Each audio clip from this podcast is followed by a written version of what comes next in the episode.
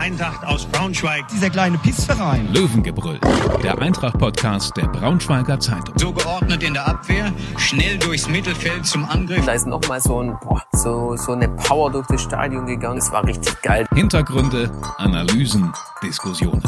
Heute mit Leo Hartmann und Lars Rücker. Leo, was war denn da los? Du hast bei der Eintracht ähm, am letzten Freitag auf einen Sieg getippt, hast darauf getippt, dass Keita Endo trifft und dass die Defensive sicher steht. Hat alles nicht so ganz gepasst. Was sagst du denn? Ja, absolut. Also ich habe mich wieder mal als absoluter ähm, Kontraindikator erwiesen. Ähm, mein Unwissen unter Beweis gestellt und äh, es gab ja schon so eine Phase in der Hinrunde, die, äh, die durchgehenden Hörer werden sich erinnern, in denen ich immer gegen die Eintracht getippt habe und sie am Ende gewonnen haben. Vielleicht müsste ich jetzt mit solchen ja, ähm, schicksalsherausfordernden Tipps und äh, Prognosen wieder anfangen, um das Ganze wieder in eine Bahn zu lenken, weil ja, das war natürlich ähm, genau das Gegenteil von dem, was ich mir ausgemalt hatte. Endo war eigentlich der schwächste Braunschweiger und die Abwehr war zumindest 50 Minuten ziemlich vogelwild, ne? Ja, aber irgendwie ein komisches Spiel. Ähm, hinten raus konnte die Mannschaft den Fans und auch uns ja sogar noch das Gefühl geben, hey, da wäre was gegangen. Das ist äh, eine positive Entwicklung, aber drei Gegentore, drei sehr einfache, vermeidbare Gegentore. Es ist so ein bisschen so ein Eindruck voller gemischter Gefühle. Ja, es ist halt so ein bisschen auch der Blick auf Hamburg zurück. Wenn du mal an den ersten Spieltag zurückdenkst, auch da lagen sie nach einer Viertelstunde oder 20 Minuten knapp schon 0-2 hinten. Auch zwei vermeidbare Gegentore. Ähm, und das kannst du halt in der Liga dann irgendwann nicht mehr so richtig aufholen. Also klar war dann hinten raus auch noch ein Unentschieden drin. Und ich glaube, das Torschussverhältnis war auch 20 zu 10 für Eintracht hinten raus. Alles schön und gut. Und, und der Tempel hat auch mal wieder gezeigt, dass da ein Funk überspringen kann, wenn es alles zusammenpasst. So eine kleine Euphoriewelle losschwappt, dann, dann brennt die Hütte halt. Aber ja, da, du kannst halt nicht jedes Mal so im Rückstand hinterherlaufen. Das ist andererseits vielleicht auch normal gewesen in dem Fall, weil die Abwehr auch in der Konstellation erstmals zusammengespielt hat. Gurucay erstmals in der Startelf, dann Nicolao links hinten in der Dreierkette und Dekali ist ja so ein bisschen der Last Man Standing, der jedes Mal ähm, da irgendwie als Mittelstück der Dreierkette spielt. Aber ist das nicht normal, dass man sich da erst einmal finden muss? Ja, also Dekali, tolle Entwicklung. Hätte ich nicht so schnell für möglich gehalten, dass er wieder zurückkommt und ähm, gute Spiele macht. Das muss man ihm ja lassen. Diese erste Halbzeit in Hamburg mal herausgenommen. Da war er wie die anderen auch ein bisschen vogelwild unterwegs. Aber jetzt ähm, Ruhepol und das natürlich nach der Sperre von Nathan de Medina und der Kopfverletzung von Linus Gechter. Ähm, dann da ein bisschen Unruhe herrscht, ist völlig normal. Trotzdem würde ich sagen, das 1-0, das 2-0, das ähm, sind Tore gegen Kiel, die ähm, muss das Team irgendwie im Verbund verhindern. Zumal das, ähm, lass mich nochmal überlegen, aber ich glaube, das zweite Gegentor genauso ja auch schon in Darmstadt gefallen ist. Nee, ich glaube, das erste. Was das, das erste? erste? war auch ah, ein ja, Kopfball. Richtig, richtig, das erste war das. Ähm, und das wird genau dasselbe Ding wie in Darmstadt, dass da Donko Endo in der Konstellation nicht Druck auf den Flankengeber ähm, ausüben und in der Mitte sich dann doch jemand durchsetzt gegen den hinteren Eintracht-Verteidiger. In Darmstadt war es De Medina, jetzt war es Marx. Ähm, das sind halt dann so Dinge, die immer wieder hochkommen. Ähm, da muss dann halt einfach mal vorher einer abräumen. Jetzt in dem Fall äh, in Kiel war es klar, dass da ähm, vor allem auch Endo Druck ausüben muss auf den, ähm, auf den Flankengeber. Ähm, ja, und jetzt gucken wir mal, richten wir mal einen Blick so ein Stück weit nach vorne. Es wird ja jetzt auch gegen Düsseldorf oder in, in Düsseldorf ähm, wieder anders aussehen hinten. Genau. Ich gehe aber stark davon aus, dass es wieder so aussehen wird wie ähm, zu Rückrundenbeginn oder in den ersten drei Spielen, dass nämlich Nathan de Medina zurückkehrt nach seiner Sperre und auch Linus Gechter, weil man mit Kurucay einfach jemanden hat, der vielleicht dann doch noch ein, zwei Wochen braucht, um für 90 Minuten in Frage zu kommen. Und ich glaube, man stellt als Trainer ungern einen Innenverteidiger auf einer wichtigen Position auf, wo man weiß, dass der ähm, dann runter muss, zwangsläufig. Hm. Also der war ja nach 70, 75 Minuten gegen ähm, Kiel runter mit den Reifen, das hat man schon gesehen. Äh, wie hat der dir bis dahin gefallen? Ja, er hat natürlich die ein oder andere Lücke gerissen, aber es hat schon Spaß gemacht, dem zuzusehen. Der war mutig, der ist mit dem Ball gelaufen, hat den Ball gefordert, Pässe gespielt. Ähm, das, das waren so Qualitäten, die man bei den anderen Eintracht-Innenverteidigern in dieser Saison noch nicht so gesehen hat, mit dieser, also vielleicht auch mit dieser Risikobereitschaft. Mhm. Benkovic hat natürlich auch, ähm, als er kam, dann seine Pässe gespielt, aber das war nochmal eine, eine andere Note, würde ich sagen. Mhm. Ja, ich fand es auch eigentlich ganz gut, aber ja, wie du sagst, braucht halt noch ein paar Trainingswochen, genau. um dann Vollgas. Abstimmung. Ja, das, ich meine, das ist das Wichtigste, ne? wenn dann so eine Kette sich erst einmal gefunden hat. Dann hast du ja auch gesehen, Mitte der Hinrunde, dass es auch in Braunschweig richtig gut funktioniert hat. Äh, mit deinem angesprochenen Benkovic, auch Brian Behrendt, mit dem ich vorhin nochmal telefoniert habe, ähm, um mal zu fragen, wie es ihm so geht. Äh, ganz kurz, er meinte, als er die Diagnose bekommen hat, ähm, dass es womöglich das Saison aus schon sei. Und jetzt hat er aber klar ähm, gemacht, der Verlauf seiner Reha und jetzt auch der ersten Trainings ist so gut, dass er auf jeden Fall, also Stand jetzt, wenn es keinen weiteren Rückschlag gibt, noch spielen wird in dieser Saison. Ähm, aber schon krass, dass die Verletzung dann doch so schwerwiegend ist, dass er da gar nicht mehr, ähm, ja, dass zumindest der Verdacht war, dass er gar nicht mehr spielen könnte diese Saison. Ja, ähm, das war gegen Magdeburg relativ früh, wenn ich mich recht erinnere.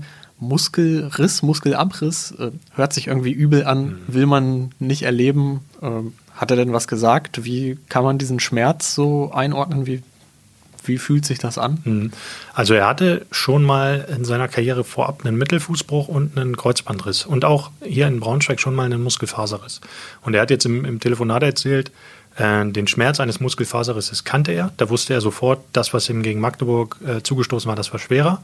Und er rechnete allerdings mit einem Muskelbündelriss und der dauert halt so sechs bis acht Wochen. Das ist ja eigentlich eine, ähm, ja, leider aber äh, allgegenwärtige Verletzung im Fußball. Ähm, aber als er dann aus dem MRT kam, meinte er und die Ärzte ihm gesagt haben, pass auf, mindestens wahrscheinlich bis Ostern, vielleicht sogar Saisonende, dann ist ihm erstmal die Kinnlade runtergefallen, weil der Muskel halt, wenn ich es richtig verstanden habe, nicht festnageln, ähm, einfach durchgerissen ist und dann wieder in der Operation zusammengeflickt werden musste. Und er meinte auch, das Schwierigste in den ersten Wochen danach war einfach das Sitzen, weil der Muskel eben, ne, hinterer Muskel, Oberschenkel, da im Sitzbeinhöcker, bisschen die Verbindung von äh, Knie und Hüfte, da in der Region, wenn du da natürlich eine OP hattest und irgendwie gerade zusammengeflickt wurdest, dann kannst du natürlich äh, brauchst du einen kleinen Schwimmreifen. Genau, sowas wie bei äh, Men in, nicht Men in Black, bei Bad Boys, wie, kennst du das, wo Marcus in den Arsch geschossen wird und dann Will Smith seinem Kumpel das Ding mitbringt? Nee, nie gesehen. Ach, okay. Naja, jedenfalls wird er wahrscheinlich einen Sitzkringel gehabt haben, der äh, gute Brian. Ähm, aber klang sehr zuversichtlich, dass er da relativ zeitnah gegen Ende der Saison ähm, wieder voll mit einsteigen kann. Wäre ihm ja zu wünschen und der Eintracht letztlich auch. Ähm, schauen wir mal. Aber auch, ja, jetzt für, für Düsseldorf muss sich ja auch schon wieder deshalb etwas verändern, weil auch Janis Nikolaou nicht dabei sein wird. Fünfte gelbe Karte gegen ähm, Kiel eingefangen. Ähm, und da müssen wir, glaube ich, auch nochmal über den Schiedsrichter sprechen, oder? In dem Zusammenhang. Ja, ähm, die Nikolaou-Karte habe ich jetzt nicht mehr ganz im Kopf, war relativ spät. Ich glaube auch ähm, eine berechtigte Sache. Ich meine, ein, ein klares Foul, um, um Konter zu unterbinden, aber ja, das war jetzt nicht die ähm, Creme de la Creme der Schiedsrichterleistung, die wir da am Freitag gesehen haben. Ich konnte da Michael Schieles Ärger durchaus verstehen, auch den Ärger der Spieler. Ähm, besonders dieses Foul vor dem 0-2 an Manuel Winsheimer muss einfach abgepfiffen werden oder muss zumindest gecheckt werden. Also für mich ist es mittlerweile nicht mehr so ganz nachvollziehbar, wann dieser VHR eingreift und wann nicht, wann der Schiedsrichter sich die Bilder anguckt und wann nicht. Ähm, das war jetzt zwei Wochen in Folge so ein bisschen die große Lotterie. Mhm. Aber findest du es denn auch richtig, dass man das dann mal anspricht? Ja, es darf nur nicht zur, zur Regel werden. Das hast du ja auch schon kommentiert bei uns in der, in der Ausgabe. Äh, ich, ich wusste ja nicht, dass du das liest. Ausnahmsweise habe ich mal einen Text von dir gelesen. So. Ähm, nein, jetzt mal im Ernst. Ähm, beschweren, völlig in Ordnung, auf sich aufmerksam machen. Ähm, So wie damals vielleicht beim kleinen Pissverein. Ja, es erinnert immer daran, ne? wenn sich bei Eintracht jemand beschwert, dann kommt immer automatisch dieser Videoschnipsel von Lieberknecht hoch. Ähm, aber ich finde man muss sich einfach dagegen wehren, gegen solche Ungerechtigkeiten. Wenn man sich, wenn man das so unwidersprochen hinnimmt, dann verändert sich halt auch einfach nichts daran. Dann wird, und jetzt bin ich einfach mal sehr gespannt, wie der Schiedsrichter am Freitag ähm, agieren wird, weil in Darmstadt, da bleibe ich bei, wurde der Eintracht ein Punkt geklaut. Und auch gegen Kiel war es keine gute Schiedsrichterleistung, wenngleich sie vielleicht nicht den unmittelbaren Ausgang des Spiels voll beeinflusst hat. Aber was mir aufgefallen ist, beide Mannschaften waren danach mega unzufrieden mit dem Schiedsrichter. Also auch die Kieler haben ja richtig sich aufgeregt über ihn. Und das ist wirklich, glaube ich, das, das schlechteste Zeichen für einen Giri, wenn, ja. wenn du einfach beide Bänke gegen dich aufgebracht hast. Ja, ähm, ich finde es gerade eine, eine schwierige Phase, weil ja auch in der Bundesliga ordentlich was abging mit den Schiedsrichtern. Ähm, es ist eigentlich jede Woche Theater irgendwo in irgendeinem Stadion. Ähm, von daher muss man da vielleicht auch aufpassen, dass man als Verein dann nicht der ganz große Buhmann wird und so im Unterbewusstsein der Unparteiischen dann immer benachteiligt wird. Ähm, ja, aber vielleicht ist es auch ein grundsätzliches Thema, was die Jungs in Schwarz und Neongelb und Neonorange für sich und mal Keller. und im Kölner Keller mal ähm, so auf die Fahne schreiben sollten, dass ja. da eine Entwicklung notwendig ist. Absolut. Ich finde auch, wenn gerade so eine Empörungswelle rollt durch alle, also Nagelsmann, Baumgart, Martin Schmidt in Augsburg auch, äh, dann spring doch mit auf. So, nimm das mit. Zeig auch, dass du, äh, dass du unzufrieden bist, dich ungerecht behandelt fühlst, weil es einfach gerade in die Zeit passt. Und Weißt du, wie lange es den VR schon gibt? Nicht so, so gefühlt, äh, was würdest du sagen? Ich würde sagen, drei Saisons. Hm, acht Jahre. Acht Jahre. das ist Hammer, oder? Also, ja. das hatte ich neulich auch in einem Podcast gehört. Und da dachte ich mir, ey, das gibt's doch nicht, dass es den Müll schon so lange gibt. Ähm, und ein, eingeführt, weiß ich auch noch, wie die Kritik damals oder ein, ein Vorteil der Einführung sollte ja sein, ähm, dadurch werden die Diskussionen weniger so um die Entscheidungen und so. Aber der, natürlich ist das absolute Gegenteil der Fall. Ne? Also gefühlt werden jetzt viel mehr Diskussionen geführt, weil man es noch klarer sieht, wenn einer eine Fehlentscheidung macht. Und vorher konnte man immer schön sagen, ja, im schnellen Spiel, wenn es so Tatsachenentscheidung, Tatsachenentscheidung da, klar, da stand ihm jemand im Weg, dem Schiedsrichter, da konnte er vielleicht nicht richtig hingucken, passiert mal. Aber wenn dann praktisch nicht mal mehr der, der Videobeweis dafür reicht, um eine richtige Entscheidung herbeizuführen, dann liegt es halt einfach auch an der Qualität derjenigen, die das Mittel ausfüllen. Und das ist äh, ja offensichtlich ein großes Problem bei uns. Betrifft nicht nur Eintracht, aber viele andere jetzt auch. Ja, also ich finde immer noch diese Option charmant, dass die Trainer ihren Joker ziehen können. Aber auch da gibt es ja die, die große Schwäche, dass sie eben dafür für ein fehlerhaftes Eingreifen dann nicht richtig bestraft werden können. Also du kannst ihm ja nicht eine Auswechslung mitnehmen, mhm. äh, wegnehmen oder was auch immer. Deswegen so der, der Königsweg ist da noch nicht gefunden. Also ich bin klar dafür, die Schwarz-Weiß-Entscheidungen der Technik zu überlassen. Liegt der Ball jetzt hinter der Linie, ist er am Seiten aus, gibt es eine Abseitsposition. Ähm, das kann eine Technologie einfach lösen, weil das funktioniert, das sieht man ja auch. Aber sobald es in den Graubereich geht, wie jetzt auch im Handspiel oder äh, auch teilweise in Foulsituationen, Zweikämpfen, dann finde ich, muss man auch die Schiedsrichter in ihrer, ähm, in ihrer Entscheidung stärken und sagen, ey, das, was ihr auf dem Platz entscheidet, im Graubereich, das, das nehmen wir jetzt so. Weil aber wie oft man ja jetzt eingreift, auch zwischendrin, um zu sagen, ja, war das jetzt eine gravierende Fehlentscheidung? War das eine richtige Fehlentscheidung? Muss man die jetzt revidieren? Darf man das jetzt angucken oder nicht? Warum guckt er sich das nicht an? Es wird zu umständlich. Es verfehlt seinen Zweck und dadurch bin ich eigentlich dafür, den VR wieder zu, zu kitten und einfach auf Technologielösungen bei klaren Sachen zu setzen. Okay, dann mal weiter im Text.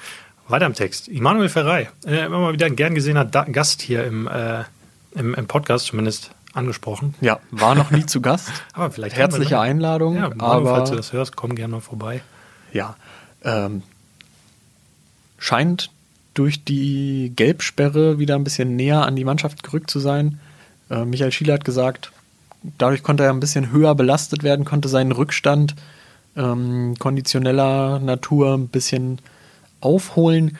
Und das ist doch erstmal ein positives Zeichen ähm, in Blickrichtung Düsseldorf. Ja, absolut. Also er hat ja klar gesagt, äh, Ferrei ist auch ein Startelf-Kandidat. Ähm, bis zur Halbzeit schafft, schafft es Ferrei wahrscheinlich. Danach schön ausruhen, Viertelstunde nochmal Kette geben und dann eine Stunde Spielzeit. Ferrei bringt schon mal deutlich mehr als vier Spieler Endo, um das Ganze mal äh, runterzubrechen. Ähm, bin da ja sehr happy, dass der wieder zurückkommt, weil der einfach eine andere Qualität reinbringt in das Eintracht-Spiel. Ja, vielleicht bringt aber auch ein Endo mehr mit Ferrei.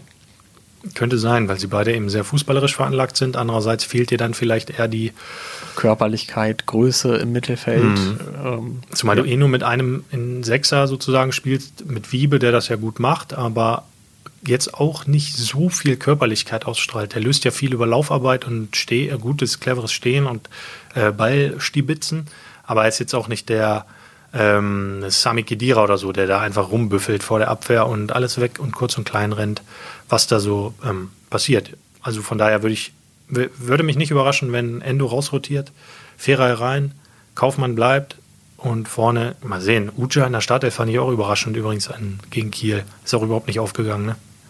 Nee, und ich denke mal, der braucht auch noch ein bisschen. Das ist vielleicht auch einer für die letzten 30. Ja. Nochmal neben Winsheimer mit Kopfballstärke, mit ähm, Erfahrung, mit Abgezocktheit. Ja, ja. Ja, mal sehen. Also gut ist ja auf jeden Fall, dass ein paar Alternativen zurückkommen, dass der Kader wieder voller wird, dass die Leute äh, nach und nach zurückfinden. Ähm, und das sollte auf jeden Fall Mut machen, wenn, vor allem, weil ja auch die Offensive einigermaßen funktioniert. Ne? Also die haben in jedem, jedem Spiel getroffen. Äh, zwei in Hamburg, zwei gegen Heidenheim, einen in Darmstadt, jetzt wieder zwei. Also das ist nicht das Problem. Die, der Fokus muss auf der Defensive liegen. Genau, also in vielleicht wieder üblicher Besetzung hinten drin ähm, sollte es ja ein bisschen stabiler aussehen. Ich weiß nicht, ob sogar an den Außenverteidigerpositionen ein bisschen was gedreht wird. Die waren zuletzt meiner mhm. Meinung nach nicht ganz so gut drauf. Vielleicht ist es dann auch mal gar nicht so schlecht, ähm, einen Donkor rauszunehmen, Marx eine, eine, Pause zu gönnen und man hat da ja Spieler, die das, die das spielen können. Ähm, Multaub reingekommen gegen Kiel, Tor gemacht, nach vorne gute Wege gehabt, von daher. Hm. Ja, ist auf jeden Fall eine Überlegung wert und für Michael Schiele natürlich eine gute Ausgangslage da, ähm, in, in Werkzeugkoffer so reingreifen zu können. Ähm, aber wenn wir jetzt sagen wir mal mit Kiewski links und Multop rechts auf den Flügeln spielen, dann hat man natürlich doch eine sehr asymmetrische Ausrichtung. Ne? Weil Kiewski ja doch klar eher der defensivere Part ist und Multop eigentlich eher Richtung Außenangreifer fast geht, würde ich sagen, von seiner Grundausstattung her. Also hat man so ein bisschen schräges Spiel, aber das ähm, ist ja manchmal gar nicht so schlecht für den Gegner, weil es relativ schwer zu, ähm, zu verteidigen ist. Ja, und vielleicht hat dann der ein oder andere Innenverteidiger auch mal mehr die Chance, nach vorne zu stoßen, ähm, mit dem Ball Richtung Mittellinie sich auf den Weg zu machen. Das kann ja auch mal ein überraschendes, belebendes Element sein, wenn man dann nicht blöderweise den Ball verliert und irgendeine Lücke aufreißt. Ja, das ist leider zuletzt so häufig passiert. Also Fokus auf die Defensive. Ich gehe stark davon aus, dass der Eintracht in äh, Düsseldorf erst einmal ein bisschen ähm, sicher stehen wird, abwartend agieren. Sie sind klar in der Underdog-Rolle. Düsseldorf muss zu Hause marschieren, müssen dreifach punkten, um oben dran zu bleiben. Ähm, von daher kann sich die Eintracht da, glaube ich, ziemlich gut drauf einstellen auf dieses Spiel. Und wenn dann eben die, der super Konterspieler Ferrei auch wieder da ist, Winzheimer gefällt mir auch sehr gut, ähm, die dann zusammen schön die Gegenstöße fahren, mit Kaufmann auch, könnte schon, könnte schon ganz gut werden. Was, ähm, du fährst hin, Lars, ähm, was erwartest du denn? Und was tippst du auch für das Spiel? Ja, ich erwarte, dass die Mannschaft von Beginn an wach ist, dass sie aus diesem Kiel-Spiel gelernt hat, dass es eben in der zweiten Liga nicht geht, die ersten 20 Minuten zu verschlafen. Das war in, in Hamburg so und gegen Kiel. Ähm, und denke auch, dass man da in, in Düsseldorf, wenn die ein Heimspiel haben, dann, dann müssen sie was liefern. Dann müssen sie auch Fußball spielen, dass man da aus Eintracht-Sicht die ein oder andere ähm, Lücke erwarten kann, die es dann zu bespielen gilt. Ähm, und ich rechne mit einem 2 zu 1 für die Eintracht. Okay. Also ich werde mal versuchen, meinem Ruf als Kontraindikator wieder alle Ehre zu machen und tippe auf ein 4-1 für Düsseldorf. Ja. Schöne Klammer. Dann sagen wir viel Spaß beim Spiel. Ja, dir auch, danke. und euch auch. Kommt gut durch. Und Schön, tschüss. Schöne Zeit. Bis dann. Ciao.